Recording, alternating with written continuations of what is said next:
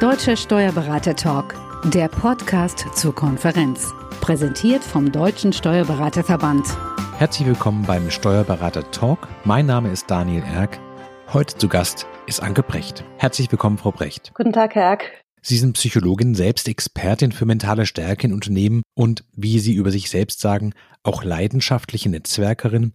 Nun fallen dieses Jahr allerlei Kongresse aus, auch der Deutsche Steuerberatertag ist ausgefallen. Wie netzwerken Sie als Expertin in diesen doch schwierigen Zeiten selbst? Das ist wirklich eine ganz wichtige Frage, Herr Erk, denn äh, die üblichen äh, Gelegenheiten zum Netzwerken, wo das quasi nebenbei und so ein bisschen von alleine ging, die sind uns verloren gegangen. Wir haben ja normalerweise auf Kongressen ähm, die Leute getroffen, die wir einmal im Jahr dort sehen, mit denen wir uns austauschen, mit denen wir uns gegenseitig updaten. Mhm. Und was wir jetzt merken seit März, seit der Lockdown-Zeit und den ganzen Einschränkungen, die danach geblieben sind, ist, dass wir uns viel intensiver und aktiver ums Netzwerken kümmern müssen. Das heißt, wir müssen wirklich was tun, um die Netzwerke zu pflegen, die wir haben. Und wir müssen uns anders und intensiver um neue Kontakte kümmern. Mhm. Ich kenne viele Unternehmer und auch ähm, Mitarbeiter in Unternehmen, die im Augenblick gerade ein bisschen verarmen an Kontakten und mhm. sehr davon profitieren, sich nochmal damit zu beschäftigen, was sie denn machen können, um trotzdem oder gerade deshalb jetzt neue Netzwerke aufzubauen oder die bestehenden zu stärken. Sie haben gerade im Nebensatz gesagt, dass man in der normalen Zeit, wenn gerade keine Pandemie herrscht, auf Kongressen und ähnlichen Veranstaltungen die Leute trifft, die fürs Netzwerken richtig und wichtig sind. Und da war so mein erstes Fragezeichen, dass ich dachte, naja, funktioniert das denn überhaupt so, dass man automatisch die richtigen Leute trifft? Oder braucht man letztlich sowas wie eine Strategie? Und das ist so, Herr Erk. Ich glaube, dass ganz viele Menschen das Netzwerken so mitgenommen haben. Mhm. Das ist von alleine passiert. Ähm, es gibt ja auch ziemlich viele Missverständnisse, äh, was das Netzwerken allgemein betrifft. Also entweder eben die beruflichen Netzwerke haben, die man sowieso hat, zum Beispiel innerhalb der äh, des Steuerberaterkollegiums. Äh, bei mir sind es die Psychologen und Mentaltrainer. Mhm. Man trifft sich halt hier und da. Ähm, Netzwerken ist aber in Wirklichkeit viel mehr. Es das heißt nämlich wirklich so, wie Sie ja auch, auch gerade schon angemerkt haben, sich Gedanken zu machen, mit wem möchte ich denn ganz gezielt zusammenarbeiten? Mhm. Wem kann ich vielleicht was Interessantes bieten? Von wem kann ich lernen? Wer sind die Menschen, mit denen ich gemeinsame Projekte mhm. machen könnte? Oder wer sind auch die Leute, die mich in irgendeiner Hinsicht bereichern könnten, weil sie vielleicht um die Ecke denken, andere Ideen haben oder ganz neue Themen in meinen eigenen Bereich reinbringe und sich dann wirklich darum zu kümmern, diese Netzwerke zu finden und zu schaffen und das ist eine ganze Menge Arbeit. Da muss man wirklich was dafür mhm. tun. Und das ist eben viel, viel mehr als die Leute mitnehmen, die man sowieso trifft. Man kennt es ja von Kongressen. Man kommt wieder nach Hause und hat man bei Xing oder LinkedIn so ein Dutzend Kontaktanfragen rumliegen. Ist das schon in Ihren Augen Netzwerken oder reicht es halt eben nicht aus, sich so zu verknüpfen? Ganz ehrlich, Herr Erg, ich glaube, das ist Adressen sammeln und es gibt sehr, sehr viele Adresssammler da draußen. Ähm, mhm. Im allerschlimmsten Fall hat man dann nicht nur die Kontaktanfrage, die man vielleicht beantwortet, sondern kriegt drei Tage später die automatisierte E-Mail hinterher. Ich persönlich finde das grauenhaft. Das hat für mich mit Netzwerken nichts zu tun. Denn Netzwerken bedeutet erstmal äh, Kontakte aufbauen und Kontakte pflegen. Und äh, ich als Psychologin definiere Kontakte als was Zwischenmenschliches, als eine Begegnung, wo es eine Beziehung gibt. Dafür muss ich was über den Menschen wissen. Ich muss mich für den interessieren. Ich muss eine Idee haben, was braucht dieser Mensch vielleicht auch. Und mhm. dann gestalte ich diesen Kontakt und das braucht Zeit.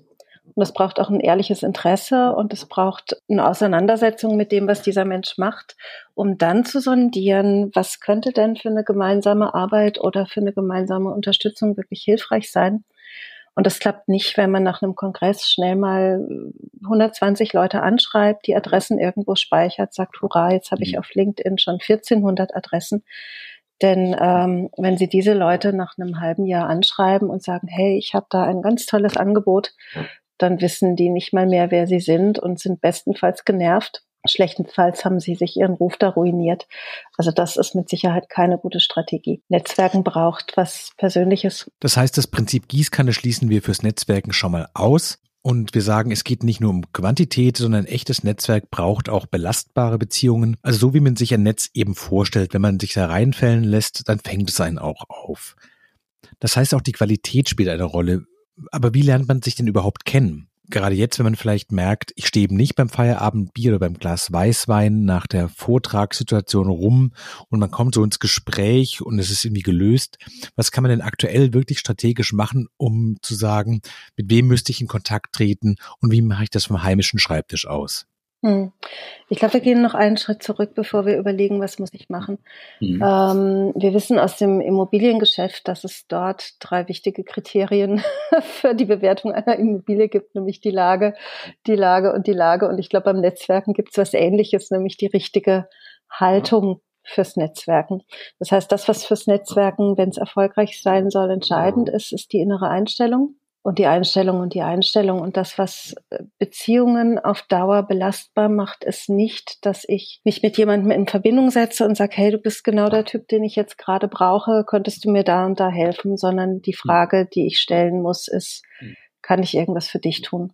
Gibt es irgendwas, was ich im Augenblick machen kann? Ich habe mitgekriegt, ihr müsst euren Laden schon wieder zumachen. Kann ich irgendwas helfen? Habe ich vielleicht irgendeinen Kontakt, den du jetzt gebrauchen kannst? Gibt es irgendwas, was ich tun kann, um euch in der jetzigen Situation zu unterstützen? Das ist nicht als kostenpflichtiges Angebot gedacht. Also das ist keine Frage, die zu einem Verkauf führen soll, sondern diese Frage sollte ein ehrliches Angebot sein. Ich gebe dazu ein Beispiel. Ich habe ähm, heute, als meine Nachbarin, die ein Restaurant hat, erfahren hat, dass sie das wieder schließen muss, habe ich sie angerufen und habe gesagt, hey, ich habe gehört, ihr müsst schließen. Damals im März sind euch die Fahrzeuge ausgegangen. Ähm, würde es euch helfen, wenn ich euch am Wochenende mein Auto leihe, damit ihr eure mhm. Sachen besser ausfahren könnt, ja? Ähm, ich weiß, dass diese Nachbarin für mich alles tun würde, wenn ich Hilfe bräuchte, einschließlich ein paar Schnitzel liefern, wenn ich nichts im Kühlschrank mhm. habe. Auch das gehört zum Netzwerken dazu. Mhm. Also zu schauen, wie kann ich die Menschen um mich herum unterstützen. Und wenn ich in den nächsten Tagen äh, meine Kontakte nochmal durchschauen werde, dann werde ich ganz gezielt auf Menschen zugehen, von denen ich denke, dass sie jetzt vielleicht gerade in der Bredouille sitzen könnten oder vor großen Herausforderungen stehen und ich werde Hilfe anbieten. Und ähm, mit dieser Basis beginne ich Netzwerke aufzubauen. Im nächsten Schritt, wenn die Beziehung stabiler ist und ähm, das passiert im Laufe der Zeit nach ein paar Kontakten, nach vielleicht der Rückfrage, sag mal, kann ich, kann ich dir einen Stein in den Garten werfen? Kann ich was für dich tun? Dann kann ich überlegen, könnte dieser Mensch vielleicht jemanden kennen, der mir helfen könnte. Und dann sage ich, du, ich brauche gerade Kontakt zum Landrat. Ich habe da irgendein Problem, was ich lösen möchte und woanders nicht gelöst kriege. Kennst du jemand, der den kennt? Und mit der Frage gehe ich dann in meine Netzwerke und das führt in der Regel dazu, dass der Kontakt dann früher oder später da ist. Aber es ist, es ist eine Arbeit, die aufbaut. Mhm. Es ist eine Arbeit, die ein Netz spinnt, die wirklich viele Maschen braucht. Das ist nicht von vornherein da, denn von einem Seil fällt man leicht runter. Das Netz entsteht durch viele kleine Kontakte, durch viele kleine Unterstützungen. Und manchmal sind es minimale Gefallen, die man jemandem tut, dass der sagt, ja, mein Kühlschrank ist kaputt, ich finde keinen Elektriker, hast du nicht einen? Und dann sage ich, mhm. ja, ich kenne einen, ich rufe den an, der kommt vorbei. Das heißt, Netzwerken fängt bei den ganz kleinen kleinen Dingen an und bei einer großen Offenheit für alle Arten von Problemen. Die beruflichen Fragen kommen dann sowieso. Mein Eindruck wäre jetzt, dass wenn man das in dieser Qualität betreibt, dann hat es vermutlich eine Grenze. Man kann das nicht mit 1400 Leuten so machen. Mhm. Aber haben Sie so einen Eindruck, wo man sagen würde, das ist ein belastbares Netzwerk, das sind die Leute, die zum Inner Circle gehören, das können wahrscheinlich nicht mehr als 30 Leute sein. Gibt es da aus Ihrer Sicht eine Grenze, wo Sie sagen, man muss auch gucken, dass man es nicht, dass es nicht zerfasert. Man muss auch schauen, dass man nicht wahllos Leute im Netzwerk drin hat, einfach weil es zeitintensiv ist, das ernsthaft zu betreiben. Es ist zeitintensiv. Ich vermute mal, dass ich pro Woche vier bis fünf Stunden mit Netzwerken verbringe mhm. mit allem, was dazugehört. Wobei das ist teilweise sehr angenehme Zeit. Ich habe mir zum Beispiel angewöhnt, einmal in der Woche mit jemandem Mittagessen zu gehen, der hier in der Gegend ist. Das sind in der Regel Leute, die nicht aus meiner Branche sind, weil wenn man nur mit der eigenen Branche was tut, dann ja, äh, dreht man sich immer wieder um die gleichen Themen. Also da treffe ich mich ganz bewusst mit Menschen aus anderen Branchen, die spannende Sachen mach, machen, einfach um zu hören, wie geht's denen. Ansonsten telefoniere ich im Augenblick viel, wobei Netzwerke natürlich auch keine statische Angelegenheit sind und sich in der Regel aus, aus mehreren kleinen Netzwerken zusammensetzen. Wir haben zum Beispiel zu Beginn des Lockdowns mit zehn Unternehmern ganz spontan ein kleines neues Netzwerk gebildet indem wir gesagt haben, wir schließen uns einmal in der Woche per Zoom zusammen und unterstützen uns bei allen Fragestellungen, die auftauchen. Das heißt, wir mhm. geben uns gegenseitig Ideen, wir stellen uns gegenseitig Ressourcen zur Verfügung. Der eine kann eine Webseite bauen, der andere gibt juristischen Rat, der dritte kann einen Text schreiben, der vierte hat Werkzeug und kann was reparieren. Wir helfen uns gegenseitig mit Kontakten, weil wir alle von, von dem Lockdown sehr stark betroffen waren. Und ähm, dieses Netzwerk besteht seitdem weiterhin. Das sind zehn Leute. Dann ähm, nutze ich verschiedene Unternehmernetzwerke, in denen ich mit bestimmten Menschen in Kontakt bin, Marketingclub zum Beispiel, da habe ich etwa zehn engere Kontakte. Dann gibt es viele Menschen, die natürlich aus meinem beruflichen Umfeld stammen. Da bin ich mit Kollegen verknüpft im In- und Ausland. Da bin ich gerade recht viel über WhatsApp oder auch äh, Telefon verbunden. Aber es sind in der Regel so parallel 10, 20 Leute, mit denen man intensiver in Kontakt ist. Und dann kann es eine Veränderung geben und dann verebben die Kontakte dort mal für ein paar Wochen ein bisschen mehr und man ist intensiver in anderen Netzwerken beschäftigt. Wobei ich inzwischen die Erfahrung mache, ähm, dass sich bei mir viele Leute spontan melden und sagen, du, ich habe da ein Problem, hast du nicht eine Idee, kennst du nicht irgendjemanden, so dass dadurch auch wiederum die Netzwerke natürlich aktiviert werden. Und ich schätze, dass ich inzwischen in, in dem Kreis, den, den ich aktiv ansprechen kann, wenn ich Hilfe brauche, wenn ich einen Tipp brauche oder irgendwas wissen möchte oder einen Kontakt suche, dass da etwa 200 bis 300 Leute drin sind. Das erscheint mir überraschend viel, ehrlich gesagt. Ich hätte intuitiv erwartet, dass es schwierig ist, diese Kontakte auch zu halten, gerade in so einer Zeit wie jetzt, wenn es sich eben nicht ergibt, wenn es nicht diese Mechanismen gibt, dass man weiß, diese 30 Kontakte, die treffe ich immer wieder beim Steuerberatertag jedes Jahr, mhm. da muss ich nicht proaktiv nachhalten weil ich kenne meine Leute und ich weiß, wir stehen am Ende des Abends sowieso gemeinsam rum und dann frischt man die Gemeinsamkeiten auf, auf einer menschlichen Ebene. Mhm. Haben Sie denn eine Idee, wie man das quasi außer Zoom, was man noch tun kann, um diese Nähe auch spürbar zu machen, gerade in dem Moment, wo man sich nicht sehen kann? Und das kann eine E-Mail sein, es kann ein Anruf sein, es kann eine WhatsApp sein, es ist völlig egal, über welchen Kanal man geht. Äh, man kann ein Unternehmen, mit dem man zusammenarbeitet, ähm, kurz informieren, ich habe euch auf Google bewertet oder so, ja. Ähm, also es ist eher so die Frage, was tue ich für die Leute und, und wie gebe ich es bekannt, als die, die Intensität oder Dauer der mhm. Beziehung. Und was sie über die Netzwerke erzählen, die automatisch geschehen. Also diese Leute, mit denen man dann am Ende vom Kongress an der Bahn noch, noch ein Bier trinkt und, und sich unterhält. Ich halte diese Netzwerke nicht immer für wirklich belastbar. Denn das sind Menschen, mit denen versteht man sich beim Kongress. Es ist aber nicht gesagt, dass man ein halbes Jahr später, wenn man ein konkretes Problem hat, von diesen Menschen wirklich Hilfe kriegt. Mhm. Es sind in der Regel ein paar wenige dort. Andere fühlen sich nicht zuständig, weil der Rahmen ein ganz anderer ist. Das heißt, diese Proaktivität und dieses, dieses wirkliche Interesse an, was braucht dieser Mensch, der mir da gegenüber ist, mit dem ich zu tun habe, mit dem ich vielleicht eine Zufallsbegegnung hatte oder den ich auch aktiv anspreche, mhm indem ich sage, der Daniel Erk hat mir erzählt, ähm, Sie sind gut bekannt und ich finde es total spannend, was Sie machen. Haben Sie nicht in Ihrem Netzwerk jemanden, der das und das tut? Weil da suche ich gerade jemanden für ein Projekt, ja. Also auch jemanden, den ich vielleicht dadurch kennenlerne. Um die Beziehung muss ich mich kümmern und es sollte eben nicht etwas sein, was quasi von alleine geschieht, sondern wo ich wirklich auch was tue.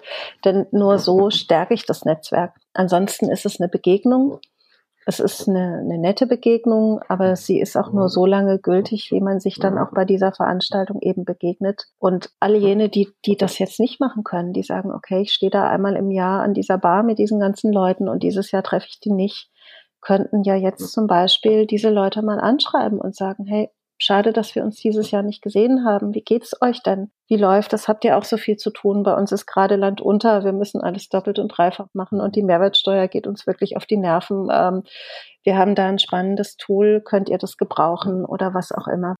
Sie haben vorher gesagt, dass die Haltung der zentrale Faktor wäre. Also das echte Interesse, dass man wirklich wissen will, wie es den Leuten geht, dass man ihnen wirklich helfen möchte und nicht nur pro forma diese Fragen stellt, um dann das eigene Interesse in den Vordergrund zu rücken. Haben Sie sowas wie drei Checklistenpunkte, wo Sie sagen, das darf man nicht vergessen, diese Punkte muss man im Hinterkopf behalten, wenn man will, dass es nicht nur den Anfangskontakt gibt? Weil vielen geht es ja so, jemanden anzusprechen, das funktioniert ganz gut, aber den Kontakt auch zu behalten und mit den Leuten in Kontakt zu bleiben, das fällt den allermeisten doch viel schwerer als das eigentliche ursprüngliche Ansprechen. Was ich sehr wichtig finde, ist erstens ähm, zu Beginn einer Beziehung und auch, auch später nicht verkaufen. Ich hm. betreibe kein Netzwerk, um zu verkaufen. Das wird, glaube ich, sehr oft falsch gemacht. Ich glaube, es gibt beim Netzwerken die Jäger und die Farmer. Und die Jäger erkennt man ganz schnell, mit denen möchte man eigentlich nichts zu tun haben. Das sind die Adresssammler, die dann hinterher irgendwelche Angebote wegschicken oder einem Newsletter schicken. Also Farmer sein, wissen, ein gutes Netzwerk ist wie eine Pflanze, wie ein Garten, den man pflegen muss. Und es geht erstmal nicht ums Ernten. Das kommt irgendwann von alleine. Das Zweite, was ich sehr wichtig finde, ist, ist wirklich diese ganz konkrete Frage, Gibt es irgendwas, was ich für sie tun kann? Ohne Hintergedanken. Ja, und dann sollte ich das natürlich auch tun, wenn der andere sagt, ja, ich habe gerade ein Problem. Ja, ähm, also wirklich auch mit mit der Absicht in ein Gespräch zu gehen, dass das Gegenüber dieses Gespräch bereichert verlässt. Mhm. Und sei es wenigstens um einen guten Kontakt bereichert, um ein kurzes Gespräch bereichert, was, was in irgendeiner Hinsicht wohltuend war. Ich glaube, das dritte ist, ist wirklich dann auch dieses Kümmern dass man einen Kontakt eben nicht versanden lässt, sondern sagt, ich frage nach. Ich weiß von Menschen, die sagen, na ja, ich habe jetzt einige Kontakte verloren, aber ich habe mich da einmal gemeldet, dann hat er sich nicht zurückgemeldet. Ich glaube, der hat nicht wirklich Interesse an diesem Netzwerk. Ich weiß, dass die meisten Menschen, die das nicht systematisch machen, einfach sehr, sehr viele andere Sachen im Kopf haben und ganz häufig vergessen, jemandem zu antworten, der eine Nachricht geschickt hat und dass es ganz selten wirklich mit böser Absicht geschehen ist. Und ähm, da wirklich auch freundlich, beharrlich bleiben, immer mal wieder nachfragen und sagen, hey, lange nichts mehr gehört, wie geht's? Und nicht nachtragend schreiben, hey, Sie haben sich jetzt dreimal nicht zurückgemeldet, haben Sie was gegen mich, ja? Also die Dinge auch nicht persönlich zu nehmen, sondern einfach zu wissen, das Gegenüber hat viel an der Backe und ich bin jemand, die das Netzwerken sehr genießt. Ich mag das gern. Ich bin gerne in Kontakt mit Menschen. Ich fühle mich immer bereichert. und sei es, dass jemand eine spannende Frage stellt, wie jetzt Sie, ja. Ähm, ich gehe immer mit irgendwas Neuem aus dem Gespräch raus, aber nicht jeder Mensch sieht es so. Und nicht jeder Mensch weiß, wie mhm. viel Einfluss wir auch auf diese Netzwerke haben und wie gut wir die gestalten können. Und dann zu sagen, okay, dann bin ich der aktivere Part in dieser Beziehung wenn ich weiß, der andere freut sich, wenn wir uns dann doch mal getroffen haben. Mhm. Dieses Wissen akzeptieren und die Rolle auch übernehmen, mhm. glaube ich, ist, ist ein ganz wichtiger Faktor bei der Frage, ob man dann auch Erfolg hat mhm. mit dem Netzwerken. In der Vorbereitung des Gesprächs sind mir zwei Fragen aufgefallen, die ich für mich sehr interessant fand. Das eine war, mhm. wie sage ich denn Nein, ohne einen Kontakt zu beschädigen? Denn das passiert immer wieder, dass man Dinge auch absagen muss, ja. dass man nicht für alles Zeit hat und dass man vielleicht auch sagen muss, es interessiert mich gar nicht so sehr, das ist nicht mein Thema, da kann ich gar nicht helfen. Mhm. Aber die Angst, dass man hinterher jemanden enttäuscht ist, wie Sie gerade meinten, dass man jemand vielleicht auch vorwurfsvoll wird. Und das Gegenstück wäre ja nicht, sorgenvoll zu werden. Mhm. Haben Sie einen Ratschlag, wie man damit souverän umgehen kann? Ja, es gibt die Situationen, wo man Nein sagen muss, weil man wirklich nicht helfen kann. Ja, kommt jemand mit einer Frage. Ich habe äh, kürzlich einen Anruf bekommen von jemandem aus meinem Netzwerk, der äh, einen Verwandten hatte mit einer frischen ADHS-Diagnose und wissen wollte, zu welchem Psychologen kann ich denn da hin? Kannst du da was machen? Und ich habe gesagt, ich habe keine Ahnung, ich weiß es nicht. Ja, ich kenne niemanden, der da spezialisiert ist. Ich weiß, dass es an der Uniklinik in Freiburg jemanden gibt, der sich da mhm. auskennt. Vielleicht bekommst du aber dort Informationen. Und das, das war das, was ich, was ich geben konnte. Mehr, mehr ging nicht. Mhm. Und dann gibt's natürlich Anfragen, die ich selber überhaupt nicht spannend oder blöd finde. Also Einladungen zu bestimmten Veranstaltungen oder Webinaren oder was auch immer. Und dann sage ich sehr ehrlich, ähm, entweder ich habe keine Zeit, es ist gerade zu viel los oder ich sage auch, es ist im Moment nicht mein Thema. Ich fühle mich aber sehr, sehr geehrt durch die Einladung, wünsche euch viel Erfolg und lasst uns doch bei Gelegenheit mal über das Projekt sprechen, über das wir letztes Jahr geredet haben. Vielleicht hm. kommen wir da ein Stück weiter. Ich muss sagen, dass ich bei meinen persönlichen Netzwerken immer den Eindruck hatte, die Leute, die für mich wichtig und interessant sind, da habe ich immer die Sorge, dass eigentlich von denen alle was wollen, dass alle mit denen in Kontakt treten wollen, weil sie Chefredakteure großer Medien vielleicht sind oder Unternehmensführer, die von allen Leu möglichen Leuten angesprochen werden. Und am Ende merke ich, dass ich die Kontakte, die ich habe, das sind Leute, die quasi auf der gleichen Ebene sind wie ich, die aber auch vor dem gleichen Problem stehen. Und die können es gar nicht besser lösen als ich. Die wissen da nicht mehr, die sind auch nicht ranghöher. Gibt es einen Trick, wie man mit so ein bisschen sortieren kann, zu sagen, das ist ja schön, Mitarbeiterinnen und Mitarbeiter mhm. aus dem eigenen Bereich auch zu haben, vielleicht sogar auch Konkurrenten im eigenen Netzwerk zu haben. Aber wie kommt man an diejenigen ran, an die alle ran wollen? An die Big Fishes. Ganz genau. Durch Geduld, würde ich sagen. Ich habe einen guten Freund, ähm, inzwischen einen guten Freund. Das war auch ursprünglich mal jemanden, den ich im beruflichen Netzwerk kennengelernt habe. Kennen uns jetzt seit acht Jahren. Der möchte den Dalai Lama kennenlernen. Das ist auch einer von denen, Sie sagten Heilsbringer, deshalb fiel er mir ein. Ähm, er hat ihn bisher noch nicht getroffen, aber er fragt jeden, mit dem er netzwerkt. Sagt man, kennst du jemanden, der jemanden kennt, der den Dalai Lama kennt? Und interessanterweise habe ich vor zwei Jahren jemanden kennengelernt, der einen Übersetzer des Dalai Lama kennt. Ja. Jetzt ist derjenige, der diesen Übersetzer kennt, auch jemand, der ähm, in einer recht gehobenen Position ist. Da kann ich jetzt nicht einfach anrufen und sagen, wie ist denn das, ja? Ähm, den Kontakt baue ich jetzt sagen wir mal, kontinuierlich aus. Ich habe jetzt, als der Lockdown kam, ein paar Informationen zu, wie kann man das Homeoffice und die Mitarbeitermotivation und die Resilienz mhm. stärken, einfach hingeschickt, habe gesagt, hör zu, ich habe da Videomaterial, vielleicht könnt ihr es in eurem Unternehmen gebrauchen. Also ich habe versucht, erstmal selber zu unterstützen. Ich habe dann mal angerufen, wie geht es? Ich habe noch nicht gefragt, ob er den Kontakt zu dem Übersetzer des Dalai Lama möglicherweise herstellen könnte. Das wird sich ergeben, wenn wir mal bei einem Glas Wein sitzen setzen, was hoffentlich eines Tages wieder der Fall sein wird, mhm. ähm, dann bin ich einfach sehr geduldig. Lass den Menschen Zeit und sorge dafür, dass der Kontakt erstmal sehr vertrauensvoll ist, damit ich dann auch das Recht habe, um so einen Gefallen überhaupt zu bitten. Das heißt, ich muss einfach wissen, wann ist ein guter Moment gekommen und der ist mhm. meistens eben nicht mhm. so schnell gekommen, wie wir das gerne hätten. Wenn ich jetzt von Ihnen erfahre, dass Sie den Chefredakteur von der Süddeutschen kennen und mit der wollte ich schon immer arbeiten und da mal das Mega-Interview reinkriegen, dann mhm. werde ich Sie heute nicht fragen. Dann werde ich Sie vielleicht in zwei Jahren fragen, ob Sie mir da helfen können, wenn wir uns gut genug kennen, dass Sie sagen, mhm. Ich weiß, dass ich den Kontakt zur Süddeutschen nicht verbrenne, wenn ich die Frau Precht dahin empfehle. Denn Sie müssen ja wissen, dass die Süddeutsche das dann auch gut findet sonst machen sie ihren eigenen Kontakt kaputt mhm. und da muss ich mir den, das Vertrauen erstmal verdienen, bevor sie das für mich tun. Das, glaube ich, ist, ist eine wichtige Grundregel im mhm. Netzwerken und dann gelingen diese Kontakte. Das klappt, aber es braucht eben Zeit und auch Engagement. Mhm. Und es scheint auch ein bisschen so eine Art Selbstdisziplinierungsfrage zu sein, weil das Jägerhafte, das steckt einem selbst mit all dem Stress, den man mit sich rumträgt, immer so ein bisschen im Genick. Mhm. Da die Geduld, aber auch die Konzentration zu haben und auch die Entspannung in sich zu tragen, dass man, was Sie vorhin Farmer nannten, bleibt und sagt, das passiert nicht von heute auf morgen, zwei Jahre ist schnell genug. Ich glaube, es ist auch eine sehr, sehr gute Lektion, die man mitnehmen kann. Zu sagen, Netzwerken ist kein Home-Order-Service, sondern was etwas, was langfristig ist, das braucht Zeit, weil Menschen kennenlernen einfach Zeit braucht.